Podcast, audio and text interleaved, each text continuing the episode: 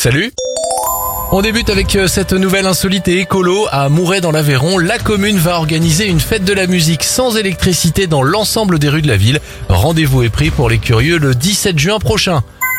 Bravo à l'équipe d'Allemagne, d'Espagne et de Belgique. Les footballeurs porteront les maillots des joueuses pour attirer l'attention des téléspectateurs sur l'Euro féminin qui aura lieu du 6 au 31 juillet prochain. Enfin, bonne nouvelle pour les nostalgiques, le célèbre Solex revient en version 100% électrique.